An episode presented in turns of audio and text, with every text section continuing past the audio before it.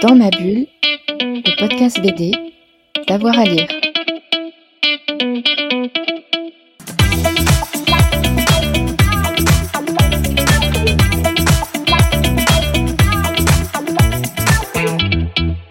L'évidence, celui qui, euh, qui, me vient en premier, c'est Saga.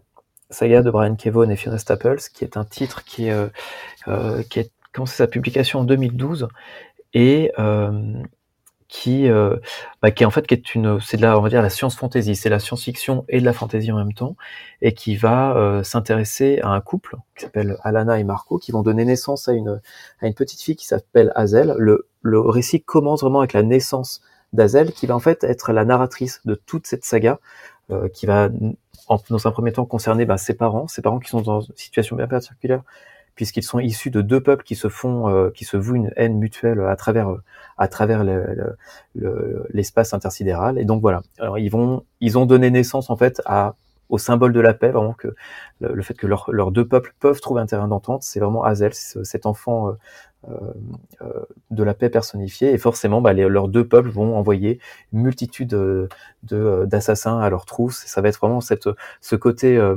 euh, bah, il y a beaucoup d'action, il y a beaucoup de fantaisie, et ce qui est intéressant, c'est la manière dont la, caméra va zoomer sur l'intimité du couple et de ces jeunes parents qui vont se découvrir énormément de, de problèmes, comme dans la vraie vie. Euh, et on va dézoomer également pour euh, pour assister à des à des, à des batailles, euh, euh, à des batailles, enfin vraiment du space opéra, de découvrir des, des peuples et des euh, et des designs complètement euh, complètement hallucinés. Enfin c'est c'est, on ne sait jamais en fait comment déjà un épisode va se terminer, mais on sait jamais surtout comment comment va commencer le suivant. On est vraiment sur de la découverte totale.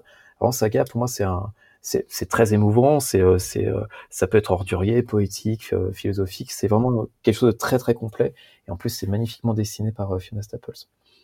Ça ouais Saga forcément ça c'est, quelque chose que j'emporterais sur une île déserte.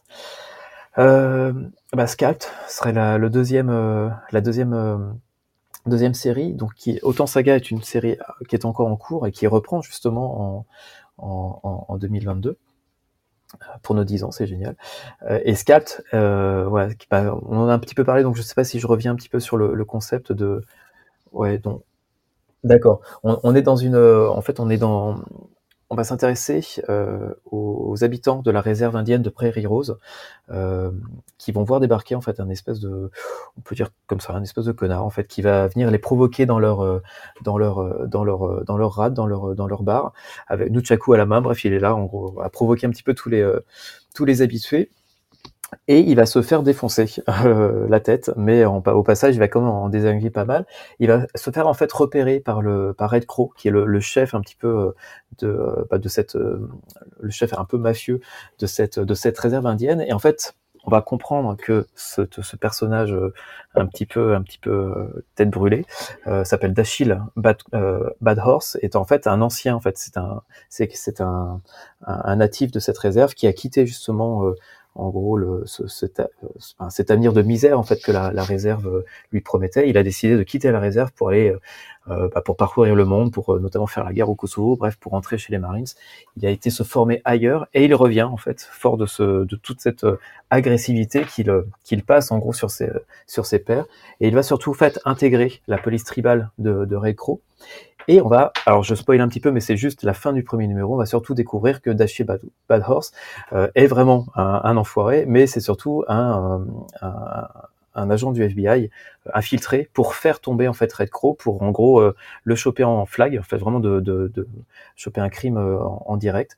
Et ça c'est vraiment le, c'est le on va dire c'est le prétexte parce que autour de ça on va découvrir euh, toutes les euh, euh, tous les toutes j'ai les calques mais je bosse trop sur Photoshop toutes les tous les niveaux euh, de de cette euh, de la vie en fait de cette de cette réserve indienne, enfin de, de la vie de famille, du trafic de méthadone, des, euh, des, des, des jeux du casino, de de, de l'héritage aussi de toute cette génération euh, qui a qui a d'activistes qui a voulu défendre en fait le, le droit le droit des, euh, des, des, des, des des peuples des peuples enfin des premiers peuples américains. Donc on, on est vraiment sur énorme une lecture qui est tellement riche que chacun des personnages secondaires en fait mériterait sa propre série. On est sur une écriture qui est, qui est magnifique et le dessin de R.M. Guerra, euh, qui est un, qui est un, dessinateur serbe, euh, donc apporte quelque chose de très, très franco-belge, apporte énormément de violence. Euh, alors elle est, elle est physique, elle est symbolique, elle est, elle est là à tous les étages. Et il y a beaucoup de rage en fait dans ce dans ce comics-là. Ça n'empêche pas les moments de quiétude et de poésie et voire même d'amour, ben, de, de, ressortir encore plus grand. Mais on est vraiment sur un ancrage qui est très noir, qui est très sombre. Euh, c'est pour moi le meilleur polar que j'ai pu euh, alors lire, mais voir, regarder. Pour moi, on est au même niveau que. Pour moi, il y a une trilogie qui est euh, The Wire, euh, euh, The Shield et, et. Je les mets vraiment au même niveau. On est vraiment sur cette sur, sur, une œuvre complète et qui, qui se termine enfin en apothéose. Hein, c'est c'est une apothéose un peu un peu triste, mais ouais, donc qui, qui, est vraiment magnifique. Un troisième titre, le Wonder Woman Dead Earth de Daniel Warren Johnson en Black Label. Euh, qui est un alors ce qui est, intéressant, c'est que Daniel Warren Johnson, donc qui a fait, euh, en gros, qui, a, qui s'est fait un nom plutôt dans l'indé chez Image. Euh, je crois qu'il a sorti Extremity chez, chez Delcourt. C'est un, un, prodige du dessin. C'est alors, je préfère prévenir, c'est pas un dessin qu'on peut qualifier de beau. C'est pas joli, mais il y a une énergie dedans qui, euh, bah, qui scotche, en fait, vraiment qui, qui fascine sur. enfin, c'est, c'est ultra vivant, c'est très on pourrait dire kinétique, tellement ça, vibre en fait sur le papier. Et il a mis toute cette énergie-là au service du coup d'un personnage qui, de son propre aveu, qu'il ne connaît pas très bien.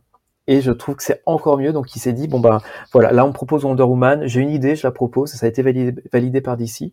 Il n'a pas fait beaucoup plus de recherches que ça sur le perso. Donc il n'a pas été voir Georges Pérez, il n'a pas été voir Greg Rucka.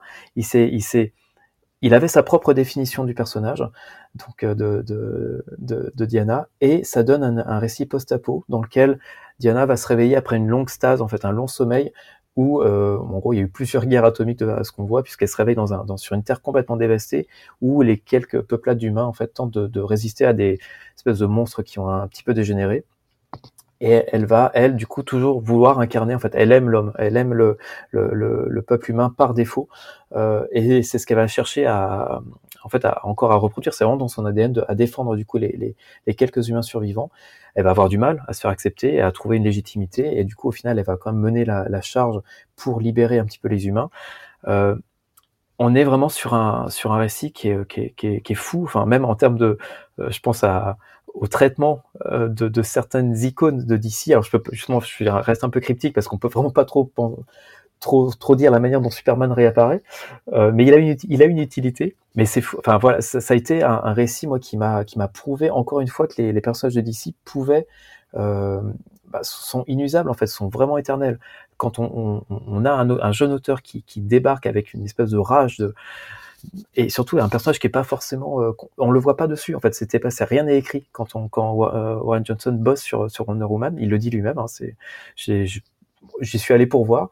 Et ça donne un récit qui moi euh, enfin c'est ouais je pense que c'est le premier récit que je, que je présente en fait à, un non lecteur de, de, de, comics ou un non lecteur même de super-héros en disant super-héros c'est voilà c'est des mecs en collant et puis basta. Non vraiment le Daniel Warren Johnson le Dead Wonder Woman Dead Earth en Black Label ça a été ouais vraiment une claque une claque ultime. Je suis très très curieux de voir ce que va, ce que va faire l'auteur. Euh, euh, alors, il a fait, je crois, un bêta rebuild qui a été publié par Panini, mais pareil, dans ce même côté un peu euh, réinventer une icône, bah, pour le coup Marvel, une incarnation de Thor.